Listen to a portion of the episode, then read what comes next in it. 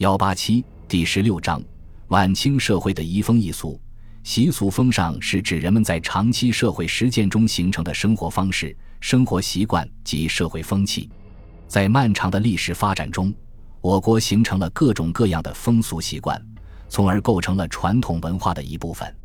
作为一种文化现象，我国历史上流传下来的习俗风尚，其中一部分反映了中华民族的优良传统。还有一部分却反映着封建伦理道德观念和宗教迷信等对人们言行的支配，不可避免地带着落后性。到了晚清，由于中国社会发生了重大的变化，这个时期的社会风俗也相应变迁，出现了前所未有的移风易俗。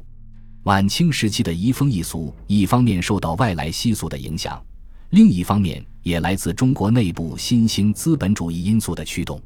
本章内容涉及衣食住行器用各种礼俗及年节时令等方面，既包括人们的物质生活，也包括其精神生活，力图比较全面地反映晚清社会习俗文化的变迁。